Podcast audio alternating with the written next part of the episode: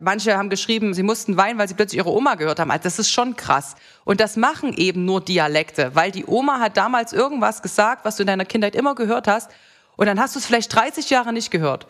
Und plötzlich ist die Frau im Internet und benutzt das, da erschreckst du richtig. Die sagen richtig, das gibt's doch nicht, das Wort, ich kenne das, es war weg. Also das, das ist über Jahre ausgelöscht und dann plötzlich ist es wieder da.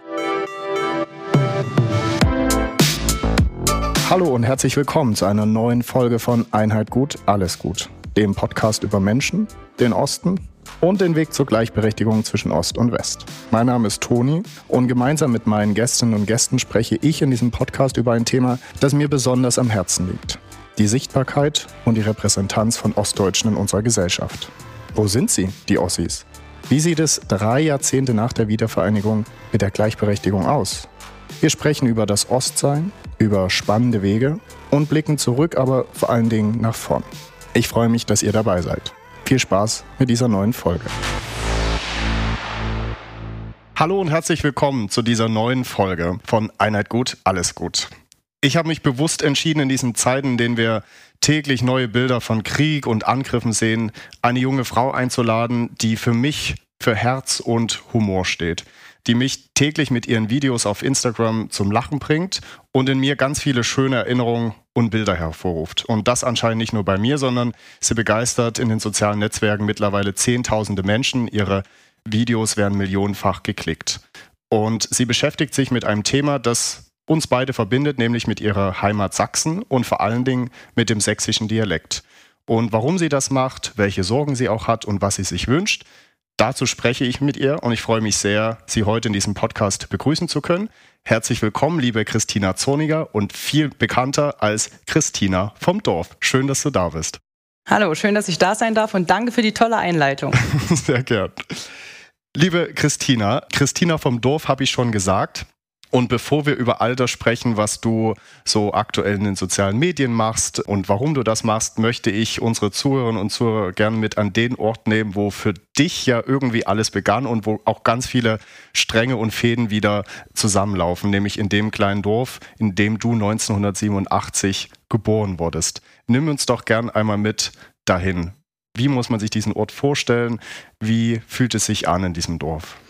Ja, du sagst das sehr gut. Alle Fäden laufen immer wieder da zusammen und mittlerweile ist es ja sogar so, dass mein Name Christina vom Dorf auch eben durch dieses Dorf beeinflusst wurde, weil irgendwie, egal wo ich gelebt habe, immer bekannt war, äh, die ist vom Dorf. Und Dorf heißt tatsächlich bei uns 760 Einwohner. Das war schon immer so. Da sind auch nicht viele dazugekommen. Es sind viele weggegangen. Es sind neue Familien dazugekommen. Aber es bleibt immer so um die 700 und das ist schon klein. Und das ist dann einfach ein Dorf, wo sich jeder kennt, wo man am Gartenzaun steht und mit dem Nachbarn quatscht, wo man mit den Nachbarskindern spielen geht. Das heißt, ich hatte wirklich, und ich glaube, es war mir in meiner Kindheit nie bewusst, das Paradies. Ich kannte die Leute um mich rum. Ich durfte schon, als ich klein war, raus, weil auf der Straße sind kaum Autos gefahren. Das heißt, es gab keine Gefahr, dass ich überfahren werde, dass ich weggefangen werde. Ich hatte immer jemand zum Spielen, weil einfach in dem Dorf ganz viele Kinder mit mir zusammen groß geworden sind. Ich habe auf einem Vier-Seitenhof gelebt, das heißt, es gab Tiere, es gab Großeltern, also ich habe auch diese, dieses äh, Mehrgenerationenhaus erlebt, was natürlich eine extreme Bereicherung ist, wenn es einfach aus jedem Alter Menschen gibt, die dich unterstützen können und denen du auch was geben kannst. Also es war wirklich zu 100 Prozent das Dorfleben, wie man es kennt. Ich habe ja damals sogar ein Buch einfach nur übers Dorfleben geschrieben, eben weil mich das so geprägt hat und weil ich finde, dass wir Dorfkinder schon sehr speziell sind, positiv gesehen. Was meinst du mit sehr speziell, positiv gesehen? Ich finde immer, gerade wenn ich mit Leuten spreche, die wirklich aus einer Großstadt kommen, die können ganz viel überhaupt nicht nachvollziehen, auch wenn es um Kindererziehung geht. So dieses, wir haben Dreck gegessen, das hat unseren Magen gereinigt. Oder ähm, was, die reitet auf dem Pony, das hat auch gar kein Zaumzeug dran. Also dieses, diese Sachen, die für mich völlig normal waren, habe ich später erst begriffen, dass die gar nicht normal sind, sondern dass es irgendwie Freiheit ist. Ich kann jetzt nicht rausgehen und sagen, ich habe Dreck gegessen, ich war frei. Aber es gibt schon Sachen, die uns Dorfkinder, glaube ich, von, von den Stadtkindern unterscheiden, ohne dass das ein Wettbewerb ist. Die haben natürlich ganz andere Vorteile. Ich saß zum Beispiel als kleines Kind nicht groß in irgendwelchen Eiscafés oder so, sondern habe halt bei der Oma aus dem Kühlschrank das Eis geholt, weil es kein Eiscafé gab. Also ich glaube, es hat alles Vor- und Nachteile, aber ich glaube schon, dass es auch sehr verschieden ist. Ja, ich freue mich auch deshalb auf diese Folge, weil wir hatten es gerade schon, auch ich von einem ganz kleinen Dorf komme, sogar noch weniger Einwohner und ich glaube, ich ganz viele Dinge oder wir ganz viele Parallelen haben.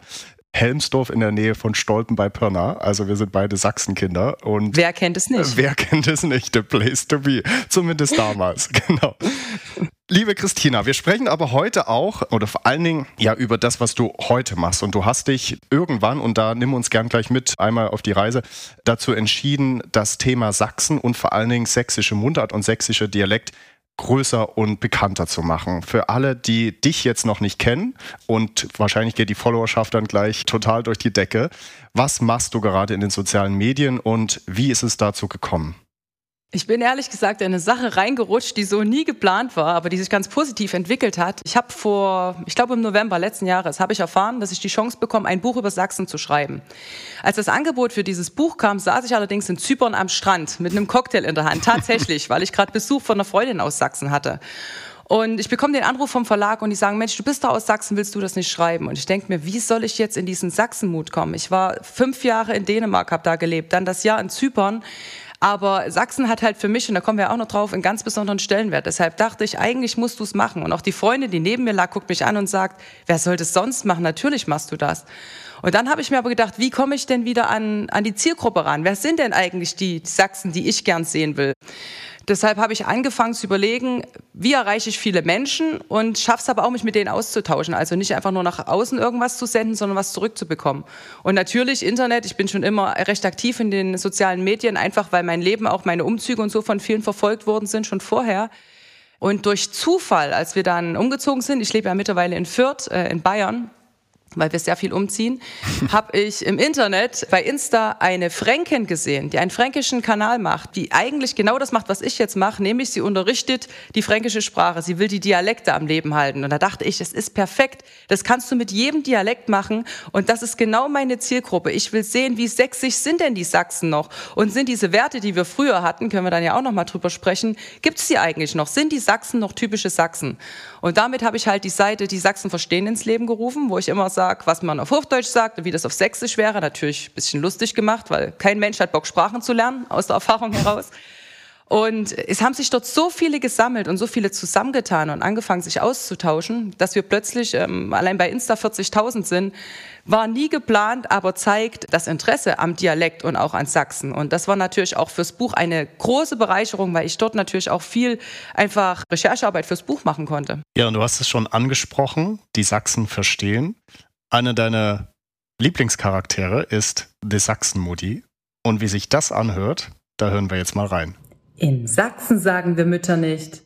Tobias, bitte einfach den kleinen Schalter betätigen. Spiel nicht dran rum. In Sachsen sagte Mutti. Tobias, du sollst den Bippus rüber schieben. Hör auf, da rumzufriemeln. Nicht andatschen. ich liebe Tobias. Großartig. Aber sag, wie wirst du zu deinen Themen inspiriert? Bekommst du da auch Input von deinen Followerinnen und Followern oder sind das so Alltagssituationen? Wie gestaltet sich so die Themenrecherche und was, was nimmst du dann in den Fokus? Also mittlerweile ist es wirklich so, dass ich so viel von außen bekomme. Es würde gar nicht mehr funktionieren ohne das, weil das hat so so eine Größe angenommen. Ich habe ja trotzdem immer noch jede Woche ein Video drin. Man sagt ja immer, die sächsischen Begriffe gehen nie aus. Das stimmt bestimmt, aber ich will ja schon die markanten und die, die halt viele wiedererkennen, finden. Und das Problem ist auch, das positive Problem, es gibt so viele Unterdialekte in Sachsen, dass es auch ganz oft vorkommt, dass ich ein sächsisches Wort raushaue und denke, das ist geil, das finden alle richtig gut. Und dann stehen da ungefähr äh, 500 Kommentare drunter und jeder Dritte sagt, hä, habe ich noch nie gehört, die ist gar nicht aus Sachsen. Also da treffen sich natürlich nicht nur die Sachsen-Fans, sondern auch die, die immer einfach nur zum Stänkern kommen. Aber die kriegen dann auch regelmäßig aufs Dach von den Followern, die auch verstanden haben, dass es halt in Sachsen, selbst wenn du nur ein Dorf weiterspringst, Begriffe gibt, die das Nachbardorf eben nicht kennt. Ja. Und du sagst gerade schon, deine Followerschaft, sind das größtenteils Menschen aus Sachsen und, und Umgebung oder hast du da einen Einblick dazu? Wer folgt dir und Kriegst du das so ein bisschen mit aus den Kommentaren? Ich mache immer ganz gern Umfragen. In der Story kann man ja toll Umfragen machen. Wer kommt aus Thüringen, wer aus Sachsen? Also der Großteil ist definitiv Sachsen. Ich würde vielleicht sogar sagen 70 Prozent. Hm, sagen wir 60 Prozent, weil auch sehr viele Thüringer dabei sind und sehr viel aus Sachsen-Anhalt, weil die wiederum sagen, die Parallelen sind richtig krass. Aber es gibt richtig viele Österreicher, Das war wieder das sächsische Problem und Schweizer. Die finden den sächsischen Dialekt nämlich richtig gut. Und es gibt vermehrt Leute, die eben nicht aus Sachsen kommen und einfach nur da sind, weil sie entweder die Seite witzig finden oder feststellen, dass Sächsisch gar nicht so hässlich ist, sondern dass man sich da echt dran gewöhnen kann. Und die sagen natürlich, es kommt auch immer darauf an, wer das verkauft. Und das war ja auch meine Intention bei diesem Kanal. Ich möchte da niemand doof machen. Es gibt wirklich auch Sachsen, die fühlen sich durch mich auf den Schlips getreten, die sagen, die macht's wie alle, die macht uns doof. Das ist überhaupt nicht meine Intention, sondern ich will Dialekte am Leben halten, kann aber auch verstehen, dass sich manche angegriffen fühlen, weil ich es ja schon übertreibe. Also ich nehme ja wirklich die krassesten Wörter, die Oma gesagt hat oder am besten noch die Uroma. Ja. So redet doch heute keiner mehr. Ja. Das ist auch so ein Kommentar, der drunter steht. Genau, es redet keiner mehr so, aber wir wollen so reden. Ich ja. will nicht, dass die Begriffe wegsterben. Deshalb es sind so viele Diskussionen, deshalb hält mich dieser, dieser Account so am Leben. Ich habe nur damit zu tun, Kommentare zu beantworten, Nachrichten zu beantworten und Videos zu drehen. Fulltime-Job ohne Geld. Ohne Geld. Herzlichen Glückwunsch. Ja, genau. ja, mein Job. Glückwunsch. Auf das Thema Aussterben von Dialekten wollen wir natürlich auch gleich zu sprechen kommen, weil das ja auch, also ist ja auch eine Motivation, warum du das Ganze eigentlich machst. Kommen wir gleich drauf. Eine Frage vorab noch. Du hast irgendwann mal gesagt, oder beschrieben, wie dich das Sächsische geprägt hat. So auch in die Richtung, dass Dinge auf Sächsisch ein bisschen härter klingen und du als Erwachsener jetzt einfach ja auch mit Kritik vielleicht ein bisschen besser umgehen kannst, weil wir Sachsen Dinge vielleicht manchmal einfach ein bisschen, ja, rumpiger verpacken. Was glaubst du, was hat so diese, wie hat die Sprache dich geprägt, auch bis heute? Ich glaube einfach, dass die Mischung aus Dorf und Sachsen extrem gut ist, um abzuhärten, ähm, dass man sich ganz viel anhören kann. Weil ich weiß noch, gerade meine Großeltern, total herzlich, aber eben sächsische Bauern. Die sagen dann halt nicht, Christina, gehst du bitte deine Hände waschen? Die sagen, Christina, hast du die Pfoten gewaschen? Das war für mich normal, das habe ich nie in Frage gestellt. Ich weiß, wie mein Mann guckt, der ist Schwabe, also kein Sachse, sondern ähm, Schwabe wie der guckt, wenn ich, wenn ich mal das Wort Pfoten oder da erschreckt er, da zuckt er richtig zusammen und sagt, hör auf, das von den Kindern zu sagen. Wir sind ja keine Tiere. da wird mir das dann immer, immer noch mal bewusster, dass das schon eine sehr, sehr harte Sprache ist. Und ich sehe es natürlich bei der Sachsen-Mutti, das ist ja eine meiner Rollen ähm, auf dem Account, die wirkt automatisch streng, finde ich, wenn ich, wenn ich Sächsisch spreche, weil die halt so derb spricht. Man kann das ganz schlecht beschreiben, aber sobald man es hört, denkt ja. man, uh, da ist aber jetzt Druck dahinter. Und dann dann wird auch, dann wird funktioniert. genau. Gruß geht an Mutti raus. Genau. Das auf jeden Danke, Fall. Mutti. genau. Sag, du hast ja auch viel, und hast es vorhin schon gesagt, viel im Ausland gelebt. Ihr wart in Dänemark fünf Jahre. Aufgrund des Berufs deines Mannes seid ihr umgezogen. Dann wart ihr in Zypern. Und ich habe im Buch gelesen, dass du auch sagst, dass du gewisse Parallelen da festgestellt hast zwischen dem Leben im Ausland, vor allen Dingen auch so dem dänischen Hügeligen und dem sächsischen bevor wir dann auf die Frage kommen, wie man vielleicht auch im Ausland oder auch im Inland auf Sachsen schaut, ob du da Unterschiede siehst, wie sind so die Parallelen oder hast du Parallelen da feststellen können? Was, was gibt es da an Gemeinsamkeiten? Ich muss sagen, als ich in Dänemark war, war mir es gar nicht so bewusst die eine extreme Parallele, die ich gefunden habe, die ist mir erst aufgefallen, als ich das Buch über Sachsen geschrieben habe.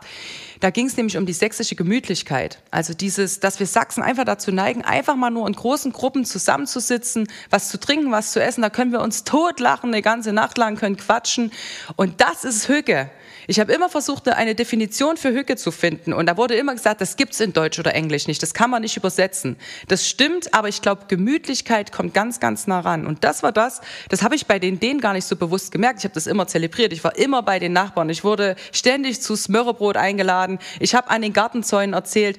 Damals war mir gar nicht bewusst, wie ähnlich das eigentlich dem ist, ähm, was ich an Sachsen so geliebt habe. Und es ist wirklich so. Und Zypern, finde ich, da war die größte Verbindung, ähm, wenn man feiern geht, ich bin natürlich, ich muss ja auch immer ein bisschen von mir ausgehen. Es gibt bestimmt Sachsen, die gehen nicht gern feiern, aber wenn es Sachse Party macht, macht es frisch.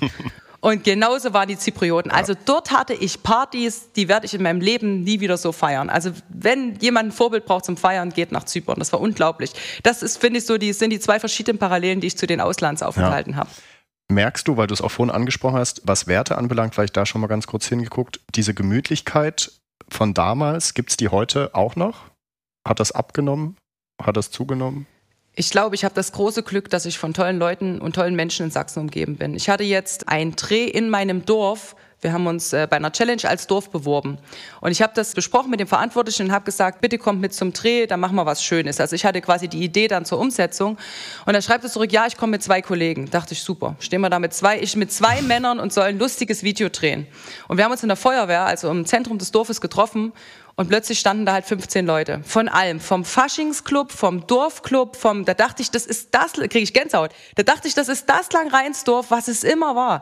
Also, wenn du dich mit den Leuten umgibst, mit denen du dich früher schon gut verstanden hast und die eben dieses entspannte Sächsische haben, es gibt in jedem Land, in jedem Bundesland komische Menschen, das ist ganz klar. Aber meine Sachsen, so doof das klingt, sind immer noch meine Sachsen. Also das fand ich das perfekte Beispiel dafür, dass wir alle noch so sind, wie wir immer waren. Und dann hatten wir so viel Spaß bei diesem Videodreh und da ist dann halt einer aus dem Dorf in den Dorfteich gesprungen und so weiter. Genau das, dieses nicht so ernst nehmen und dieses locker zusammen sein. Und ja, es war Mittag um elf und es gab Bier. So war mein Langreinsdorf schon immer. Ich habe es geliebt. Sehr schön. Ich liebe es, dass du von meinem Sachsen sprichst. Das finde ich ganz toll. Ich habe es gerade schon angedeutet, wir wollen natürlich auch drüber sprechen, so Vorurteile zu Sachsen und Vorurteile zum sächsischen Dialekt. Ähm, du schreibst auch in deinem Buch quasi von einem gewissen Charme außerhalb von Sachsen sächsisch zu sprechen. Wie schaust du da drauf und ist dir das vielleicht auch persönlich in einigen ja, Momenten im Leben mal begegnet, dass du da bewusst irgendwie ein gewisses Vorurteil gespürt hast oder ein bisschen kritisch drauf geschaut hast? Wie nimmst du das so wahr? Ich glaube, man muss extrem unterscheiden zwischen Ausland und Deutschland, weil die Vorurteile ganz verschieden sind. Immer wenn ich im Ausland war, war ich nicht die Sächsin, sondern war ich die Deutsche.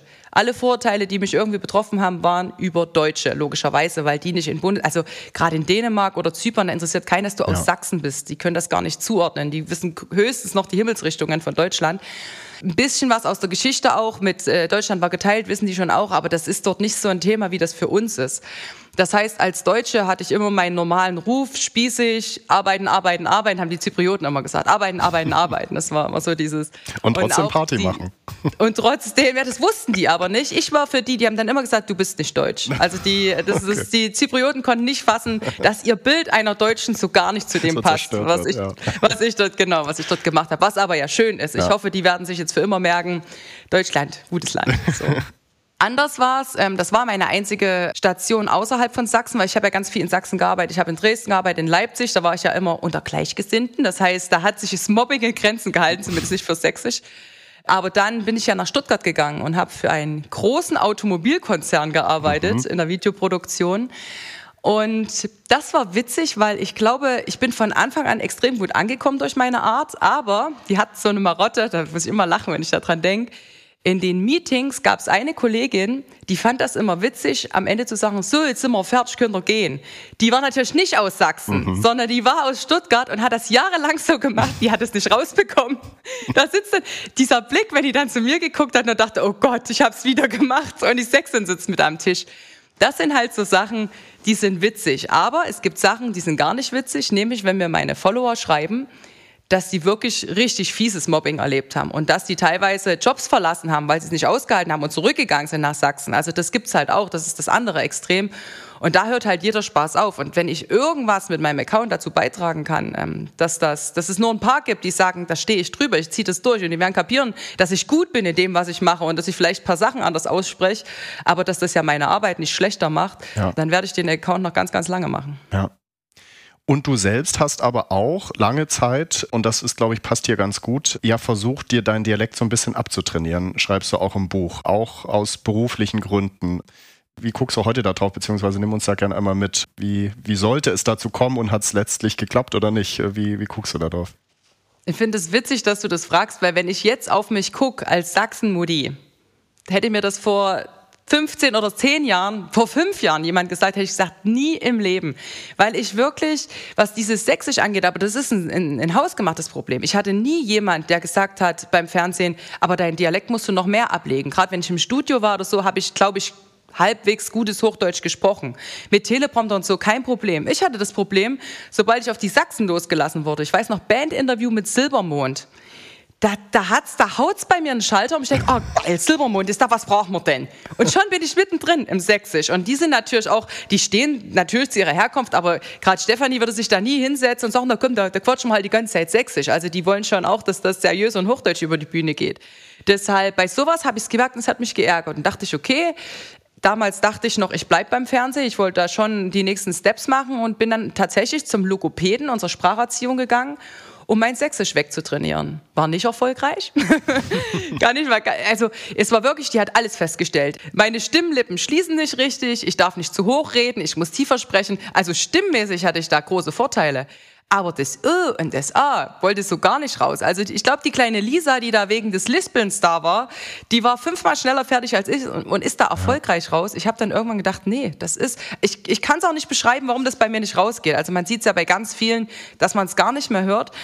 Dann kam aber ja sowieso der Cut zur Autorin, deshalb habe ich das so ein bisschen vernachlässigt. Und jetzt denke ich, so im Nachhinein, wie sich das alles entwickelt hat, Bloß warum gut. eigentlich? Also, weil nur ich mir das Problem gemacht ja. habe. Das, das, man hört das ja auch zum Glück wieder mehr bei, bei Jump, bei PSR, bei RSA. Da wird immer darauf geachtet, ordentlich zu sprechen. Aber da gibt es auch Dialektwettbewerbe, welches ist das schönste Wort und so weiter. Eben weil keiner will, dass es verschwindet. Irgendwie gab es diese Phase, das steht auch im Buch, da wollten alle die Dialekte weghaben. In ja. Schulen wurde es verboten, im Unterricht irgendwas mit Dialekt zu machen. Jetzt, ich habe eine Freundin, die ist Grundschullehrerin, da ist das, steht das in der Wahl des Lehrers, die können das so ein, wie so ein Projekt, äh, was weiß ich, wie man das nennt, Stunden einbauen, Dialekt, weil alle Angst haben, dass sie wirklich verschwinden. Ja. Und sag aber, ich möchte bei dem Thema bleiben, weil ich habe in Vorbereitung auf den Podcast auch so ein bisschen recherchiert, so ob starker Dialekt auch eventuell ein Wettbewerbsnachteil sein kann, einfach in, in beruflichen Karrieren. Und es gibt eine Untersuchung, wo Standarddeutsch untersucht wird und alle anderen Dialekte. Und hier haben wir extra mal den, den Bereich des Sächsischen angeguckt. Und es ist auffällig, wenn wir auch zwischen Mann und Frau unterscheiden. Bei Männern, wenn sie ein Sächsisch lesen, wird quasi ihre Offenheit für Erfahrungen, ihre Disziplin, signifikant schlechter eingeschätzt, als wenn sie Standarddeutsch sprechen. Bei Frauen ist das nicht so. Also wenn eine Frau Ostdeutsch spricht, dann ist das okay, man, man, man schmunzelt vielleicht auch und findet das witzig. Bei Männern ist es quasi hinsichtlich der Wahrnehmung auch Gewissenhaftigkeit und eben auch Offenheit für Erfahrung wird das signifikant schlechter eingeschätzt. Und das finde ich schon extrem, weshalb man ja fast schon verstehen kann, dass Leute dann bewusst solche Kurse suchen, wenn sie sagen so, hey, ich habe doch eine tolle Ausbildung, ich habe irgendwie ein gutes Netzwerk, ich bin nicht ganz auf den Kopf gefallen aber alleine wegen meines Dialekts werde ich irgendwie so zwei Stufen niedriger eingestuft. Das fand ich schon interessant. Also meinst du, es ist in gewissen Teilen trotzdem noch ein Wettbewerbsnachteil, nicht nur das Sächsische, sondern vielleicht grundsätzlich ein Dialekt, der vielleicht so manchmal als ja, bisschen hinterweltlich oder wie auch immer eingestuft wird. Ja, absolut zu 100 Prozent glaube ich, dass das ein Nachteil ist. Aber wie du sagst, Vielleicht ist Sächsisch extrem, aber auch jemand, der extrem bayerisch spricht, ja. dem wird das auf die Füße fallen. Es kommt natürlich auch darauf an, für was du dich bewirbst. Also wenn du natürlich im Callcenter arbeiten willst, wäre es ganz schlecht, wenn du da mit tiefstem Sächsisch kommst. Wenn du in die Medien willst, egal ob bayerisch, sächsisch, berlinerisch, da musst du deinen Dialekt einfach im Griff haben. Ja. Aber für mich wird es halt an den Stellen unerträglich, wo man sagt, das hat absolut nichts mit deiner Leistung zu tun. Also gerade wenn du handwerkliche Berufe machst, wofür muss ich dafür Hochdeutsch sprechen? Aber das ist auch, ich, wie gesagt, ich lebe jetzt in Franken, ich hatte jetzt erst Handwerker da, die haben Dialekt gesprochen und es hat mich überhaupt nicht gestört. Also bei solchen Sachen habe ich null Verständnis. Ich finde, es kommt total darauf an, was du machst beruflich und was du machen willst, aber ich finde, man sollte auch Rücksicht nehmen. Also ich kann sechseln, wenn ich will, aber wenn ich natürlich nach Bayern gehe oder in Franken bin, dann muss ich nicht mein tiefstes Sächsisch einfach nur auspacken, weil ich es toll finde, sondern dann will ich auch verstanden werden.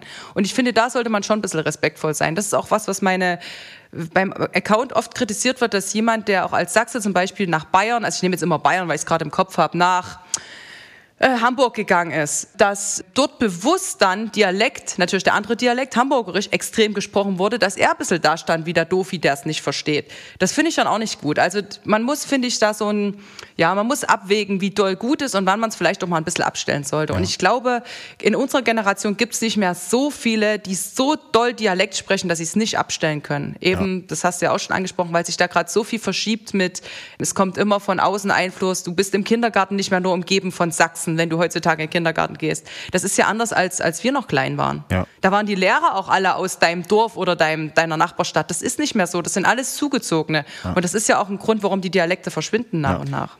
Also perfekte Überleitung, sonst hätte ich sie mir jetzt hinkonstruieren müssen, weil das ist ja ich bin auch. vom Fach, ich bin ja, vom Fach. ich merke schon. Hervorragend. Das ist ja auch äh, einer der Gründe, warum du das Ganze mitmachst, weil, und das schreibst du auch und das thematisierst du ja ganz oft, und nicht nur du siehst das, sondern halt auch Wissenschaftler, Wissenschaftlerinnen, dass Dialekte immer mehr aussterben. Das beobachten ganz viele über die Zeit. Ich habe auch hier wieder Bildungsauftrag, ein paar Zahlen rausgesucht. Es gibt weltweit rund 7000 anerkannte Sprachen. Und die Australian National University sagt, dass bereits jede zweite Sprache gefährdet sei und jede fünfte vom Aussterben bedroht ist. Und das heißt, wenn wir genauso weitermachen, wie wir es jetzt so äh, machen, beschleunigt sich das innerhalb der nächsten 40 Jahre, äh, nämlich um das Dreifache und wobei mindestens eine Sprache pro Monat verloren gehen würde. Also schon ja irgendwie drastisch. Wir müssen nicht nur gucken, dass wir äh, uns um die Fauna kümmern, sondern jetzt müssen wir uns auch um die Sprachen kümmern. Wie, wie schaust du da drauf und warum ist dir das auch so ein Anliegen? Du sagst ja auch, Dialekt ist Seele, Dialekt ist Heimat. Warum bist du so eine Kämpferin für das Thema Dialekt? Was, was verbindest du damit? Das ist bei mir tatsächlich durch den Account passiert. Als ich den angefangen habe, hatte ich nie solche, das klingt ja immer so tiefschürfend, Dialekt ist Heimat und Seele. Hätte ich vor dem Account nie gesagt, weil ich mich damit gar nicht befasst habe. Und dann fing das aber an, dass ich diese Videos hochgeladen habe und Nachrichten bekommen habe, wo ich dachte, das gibt's ja nicht, dass du damit Leute berührst. Das ist nicht nur Blödelei und ich erzähle mal ein paar lustige sächsische Begriffe, sondern ganz viele Nachrichten. Ähm, du erinnerst mich an meine Oma oder ich, äh, ich habe mich, du hast mir den Tag gerettet, ich habe mich totgelacht. Also positiv. Äh, entweder jemand freut sich extrem oder jemand. Äh, da, manche haben geschrieben, ähm, sie mussten weinen, weil sie plötzlich ihre Oma gehört haben. Also das ist schon krass. Und das machen eben nur Dialekte, weil die Oma hat damals irgendwas gesagt, was du in deiner Kindheit immer gehört hast und dann hast du es vielleicht 30 Jahre nicht gehört. Und plötzlich ist die Frau im Internet und benutzt das, da erschreckst du richtig. Die sagen richtig, das gibt's doch nicht. Das Wort, ich kenne das, das war weg. Also das, das ist über Jahre ausgelöscht und dann plötzlich ist es wieder da. Und das zeigt ja, das ist genau das, was ich sage, auch dass Dialekte Erinnerungen sind. Also wenn das das wachrufen kann, ja. und für mich ist, macht es doch so wenig Aufwand, ein paar Sachen in die Kamera zu sprechen, dann mache ich das natürlich. Und ich glaube, wenn man, wenn man da dran bleibt und ähm, die Leute wieder erinnert, gucken die auch wieder anders darauf. Also bei mir ist auch ganz oft so, ich bekomme Fotos geschickt, von meinen Followern, wie die so sächsische Schriftzüge oder so fotografieren. Die sind in Leipzig oder in Dresden irgendwo unterwegs und an den Wänden oder auf den Schaufenstern steht was auf Sächsisch. Und plötzlich sehen die das aber wieder. Die sind bestimmt drei Jahre dran vorbeigerannt, aber jetzt fotografieren sie es für mich, für unsere Seite und ich poste es für alle. Und dann freuen die sich wieder und fragen, oh, wo hängt denn das und so weiter. Also plötzlich, äh, die 40.000, die da sind, gucken plötzlich wieder anders auf Sächsisch als vorher. Und das ja. ist natürlich ein Riesengewinn. Ja, und ich fand es auch spannend, das hatten wir ganz kurz vorher auch schon, es werden auch so Gründe für das Aussterben von Dialekten genannt. Äh, so die drei M's äh, hat irgendwie ein Prof des Instituts für deutsche Sprachen mal rausgesucht. Mütter, Medien, Mobilität. Wobei ich das erste M, hoffentlich können wir auch durch Mütter und Väter ersetzen, aber wahrscheinlich passt es gut in die, es musste ein M sein. Mhm. Mütter, und damit sage ich jetzt bewusst mal Eltern, die halt äh, gucken, so was das ganze Thema Sozialprestige zu tun hat, ne? dass man irgendwie, äh, Standarddeutsch ist immer ein bisschen eloquenter und klingt besser. Medien haben wir auch gerade drüber gesprochen. Es gibt jetzt eine Tendenz, aber grundsätzlich natürlich alle Tagesschausprecherinnen und Sprecher und so, das ist alles Standarddeutsch. Dann hat man eine, wie eine Art gewisses Vorbild dann. Und Mobilität, du hast ja selbst an dir auch erlebt, quasi wenn Leute hin und her ziehen, dann ja, verflüchtigen sich so Dialektlinien und es vermischt sich. Also fand ich irgendwie total spannend, so diese, die Gründe auch einmal zumindest, was da aufgeschrieben haben. Und ein Aspekt, und den sollten wir auch mit thematisieren, das machst du ja auch im Buch. Jetzt gibt es ja auch noch einen Unterschied zwischen, also Dialekt ist Dialekt, aber es gibt nochmal einen Unterschied zwischen Sächsisch, Bayerisch, Fränkisch, wie auch immer. Und herzlichen Glückwunsch, äh, Sächsisch gewinnt meistens ja den letzten Platz im Beliebtheitsranking. Schreibst du auch. Also, warum? Was glaubst du? Warum haben wir so dieses Stigma des Blöden und des Bekloppten immer irgendwie? Was verbinden die Leute damit? Warum wird das? Es wird ein bisschen besser, habe ich gesehen, aber mit Abstand trotzdem noch der letzte Platz. Ja, das wird besser und ich glaube, das ist extrem historisch bedingt. Also einfach gefühlt war das ja schon immer so. Wie du sagst, in diesem Ranking sind wir gefühlt schon immer letzter. Dann bringe ich ja das Beispiel mit Bayern. Die waren immer ganz dicht an uns. Keiner konnte bayerisch leiden. Aber die gehen raus und sagen, ja, Mai, das ist doch eine schöne Sprache. Und alle glauben's. Die verstecken sich halt nicht, die Bayern. In Bayern würde niemals irgendwo anders versuchen, Hochdeutsch zu sprechen. Die sind stolz auf ihre Herkunft stolz auf ihren Dialekt. Und ich finde, das ist schon mal ein Grund, da sind wir Sachsen viel zu zurückhaltend. Wie viele mir schreiben, stimmt, ähm, ich arbeite im Westen, die ganze Zeit verstelle ich mich, versuche Hochdeutsch zu reden. Das ist Punkt Nummer eins. Die Medien, so sehr ich Stefan Raab zum Beispiel mag, äh, mit Maschendraht, Zaun und Co., tun ihr Übriges. Bauer sucht Frau, Schwiegertochter gesucht. Wenn ein Sachse dabei ist, dann wirklich ja. der, der tiefstes Sächse spricht und Sachen macht, wo du denkst, das macht doch kein normaler Mensch. Aber die werden halt bewusst gecastet. Also das ist, Medien ist für mich der zweite Punkt. Und es ist nach Quatscherei. Alle finden sächsisch doof, da mache ich mit. Mhm. Und das ist was, was ich auf dem Account beobachte. Das ist mir eigentlich am wichtigsten, weil es gibt Leute, die kann ich nicht mehr erreichen. Also Leute, die mein Alter haben oder älter sind und sächsisch doof finden, die werden es weiter doof finden. Es sei denn, ich krieg sie irgendwie rum, weil sie mich gut finden oder weil, warum auch immer so. Aber ich erreiche halt ganz viele Kinder. Ich kriege ganz viele Nachrichten mit Videos, wo Kinder mich nachmachen, die nicht aus Sachsen sind. Das heißt, wir müssen die schon eher einfangen. Wir müssen die schon eher abholen.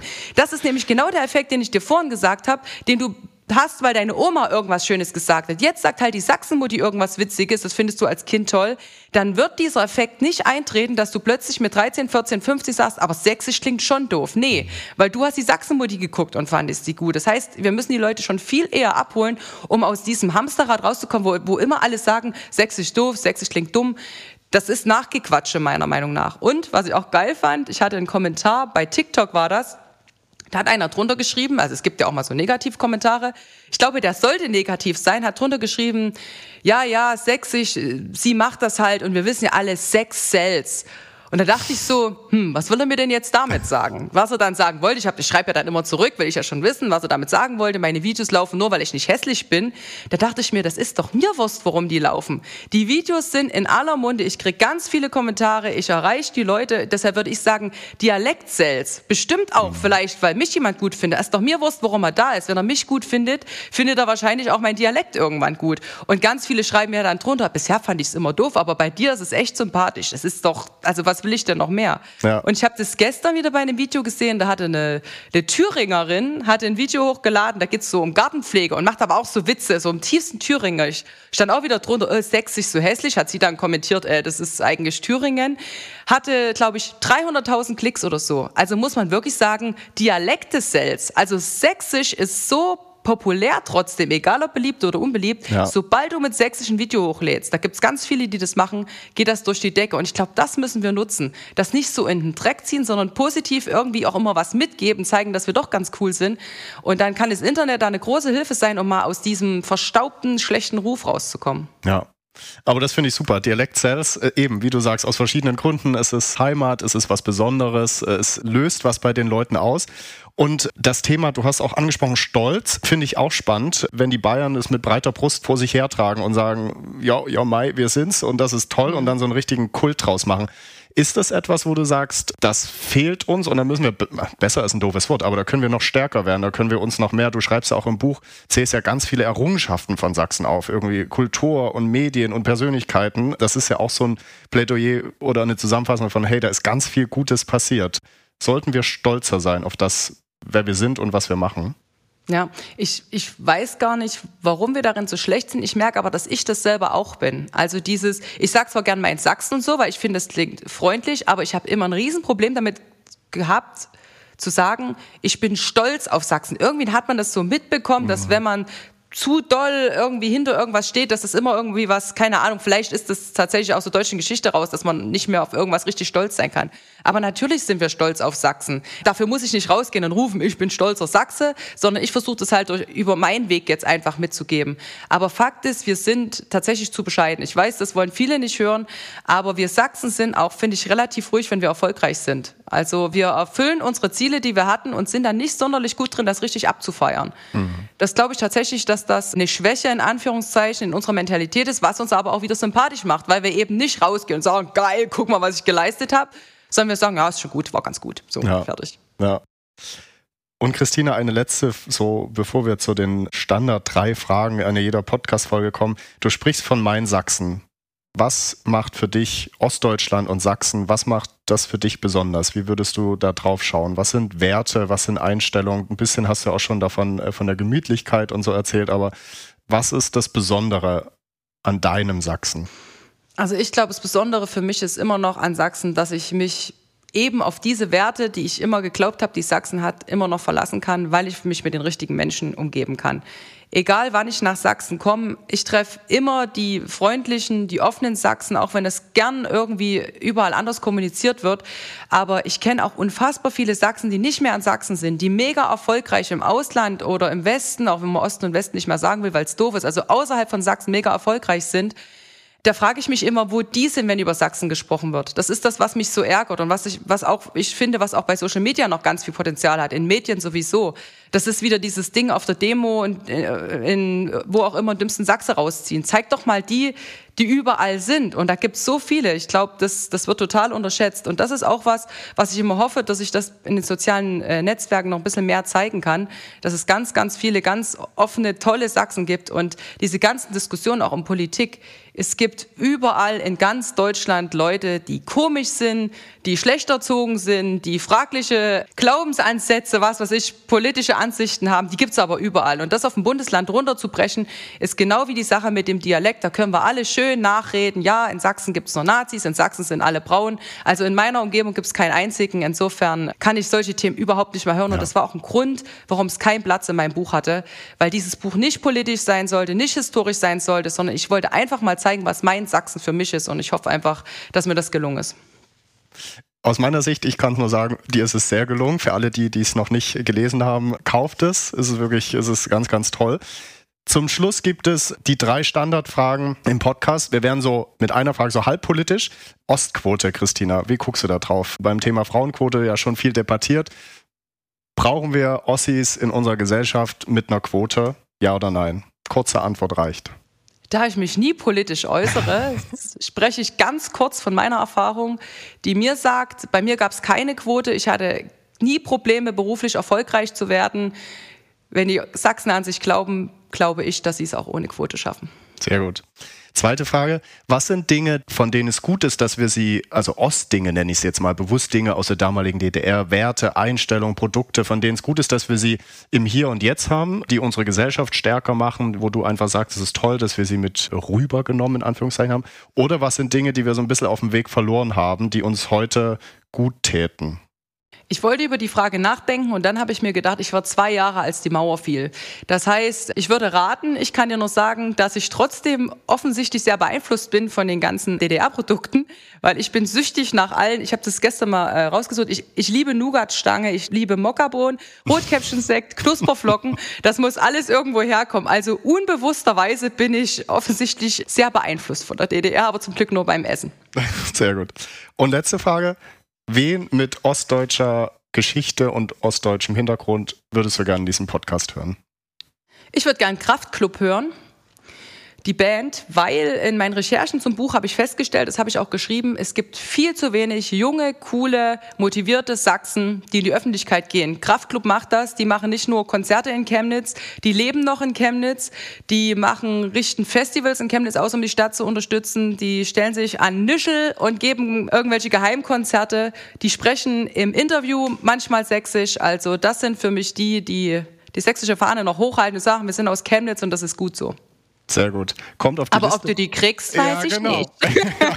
wir müssen vielleicht, da müssen wir Kräfte zusammenlegen. Äh, kommt auf jeden Fall auf die Liste.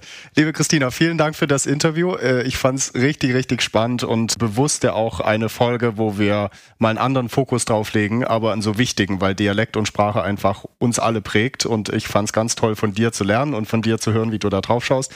Und vor allen Dingen vielen Dank, dass du mit deinen Kanälen nicht nur mir, sondern auch ganz vielen Leuten eben ein Gefühl von Erinnerung und von von Heimat und Geschichte jedes Mal gibst. Danke dafür und alles Gute. Schön, dass du hier im Podcast warst. Vielen Dank, habt eine schöne Zeit. Ciao. Danke. Das war Einheit gut, alles gut. Alles über das Projekt gibt es auf einheitgutallesgut.de. Alle Folgen des Podcasts findet ihr entweder auf der Website oder natürlich auf den gängigen Plattformen. Dieser Podcast lebt von spannenden Menschen und ihren Geschichten. Wenn ihr Vorschläge habt, jemanden kennt oder selbst inspirierende Geschichten zu diesem Thema habt, so schreibt mir gern. Toni at einheitgutallesgut.de. Bis zum nächsten Mal.